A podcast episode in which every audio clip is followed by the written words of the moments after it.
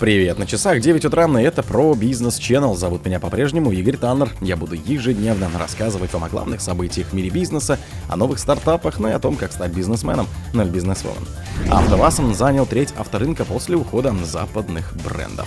ВАЗ возбудило дело против МФО за намек на государство в названии. Рассказал, почему выросли цены на яйца. США впервые с апреля 2022 года импортировали российскую нефть. Производители еды в США выступили против демонизации фастфуда и чипсов. Директор Челябинского аэропорта отстранили после пьяного дебоша. Спонсор подкаста Глаз Бога. Глаз Бога это самый подробный и удобный бот пробива людей, их соцсетей и автомобилей в Телеграме.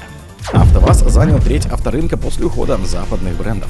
По итогам 2023 года рыночная доля «Лада» в России составила 35%, сообщил на брифинге вице-президент по продажам и маркетингу АвтоВАЗа Дмитрий Костромин. Мы увеличили долю на рынке до 35%, в планах сохранять ее на уровне 30-35, сказал он. Как следует из презентации автоконцерна, это рекордный показатель за последние два десятилетия. В 2022 году по оценкам компании ее доля составила 27%, а в 17-21 держалась на уровне 20-21%. Общие продажи АвтоВАЗа в 2023 году составили 352,6 тысяч автомобилей, пик пришелся на октябрь 40,9 тысяч. Самыми продаваемыми стали модели Гранта, Нива и Веста. За границу было продано 6,5 тысяч автомобилей. Среди приоритетных направлений экспорта концерн назвал Белоруссию, Азербайджан, Иран и страны Африки. Доля АвтоВАЗа на российском рынке растет на фоне ухода иностранных производителей.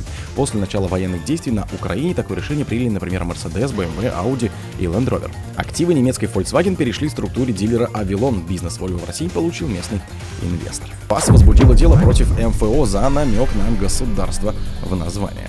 Федеральная антимонопольная служба возбудила против микрокредитной организации Госзайм антимонопольное делом за некорректное сокращение названия.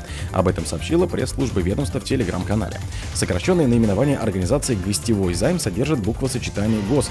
По мнению службы, это может вызывать у потенциальных клиентов ассоциацию со словом «государственный» и способствовать получению необоснованных преимуществ перед конкурентами, объяснили в ведомстве. В службе добавили, что письмо о возможном нарушении закона о защите конкуренции поступило от Банка России. В случае признания нарушения юридическому лицу грозит штраф от 2 до 5 миллионов рублей. Путин рассказал, почему же выросли цены на яйца. Рост цен на яйца обусловлен медленной реакцией властей и не открытым вовремя импортом, заявил президент Владимир Путин на встрече с предпринимателями Дальневосточного федерального округа. Вовремя просто не сориентировались, объем производства у нас не уменьшился. Все-таки доходы чуть-чуть у людей выросли, начали больше приобретать яйца, мясо и курицы. А вовремя о том, чтобы открыть импорт, не подумали и цены полетели, объяснил Путин. Цитата по ТАСС. За 11 месяцев 2023 года цены на куриные яйца по России выросли на 36%. В некоторых регионах Например, в Крыму и Пензенской области стоимость на яйца выросла более чем на 60%. К 11 декабря с начала года увеличение цены по стране составило 46,2%, уточнил Росстат.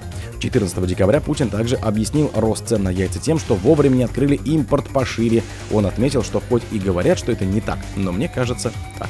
Он извинился за подражание и назвал ситуацию сбоем в работе правительства. США впервые с апреля 2022 года импортировали российскую нефть.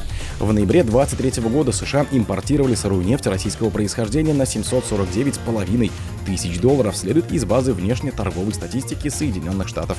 Это произошло впервые с апреля 22 Объем составил 9,86 тысячи баррелей. США запретили импорт нефти, газа и других энергоносителей из России в марте 2022 года в рамках санкций из-за военных действий на Украине. Однако такой импорт возможен по отдельным лицензиям Управления по контролю за иностранными активами американского Минфина. В 2022 году США и другие страны G7, а также Евросоюз, Швейцария и Австралия ввели потолок цен на российскую нефть с целью сократить доходы России. Компаниям из этих стран запрещено оказывать транспортные, страховые и финансовые услуги для российской нефти, если она продается по цене сверх установленного предела 60 долларов за баррель. Потолок на нефтепродукты установлен в зависимости от их типа. На уровне 100 долларов за баррель на дизель и 45 за баррель на мазут, продающийся с дисконтом. Производители еды в США выступили против демонизации фастфуда и чипсов. В США и других странах мира набирает обороты борьба с ультраобработанными продуктами, при этом производители указывают на необоснованную демонизацию термина, пишет в Wall Street Journal. Ультраобработанные продукты – это еда, произведенная в промышленных условиях, на фабриках или фастфуд-заведениях из рафинированных и максимально очищенных от примесей ингредиентов с добавлением эмульгаторов, загустителей и искусственных ароматизаторов. Часто такие продукты имеют более долгий срок хранения. Считается, что они вредны, например, повышают риск преждевременной смерти. К ультраобработанным продуктам относятся сладкие газированные напитки, сухие завтраки, чипсы и сухарики, мороженый шоколад, фастфуд, наггетсы, хот-доги и картофель фри. Правительство США изучает, какие продукты воздействуют на организм потребителей, в том числе ввиду скорой публикации рекомендаций по питанию для американцев, которые обновляют каждые 5 лет. Директора Челябинского аэропорта отстранили после пьяного дебоша. Директор аэропорта Челябинска Виталий Кашин отстранен от должности после дебоша на борту самолета. Об этом сообщили в пресс-службе управляющей компании воздушной гавани «Новопорт Холдинг». За недопустимое поведение и несоответствие стандартам и ценностям ООО «Новопорт Холдинг» генеральный директор аэропорта Челябинска отстранен от занимаемой должности, сказали в пресс-службе. В компании добавили, что инцидент, произошедший 6 января на рейсе авиакомпании России, свидетельствует о недобросовестном отношении к своим обязанностям бывшего генерального директора. О других событиях, но в это же время не пропустите. У микрофона был Игорь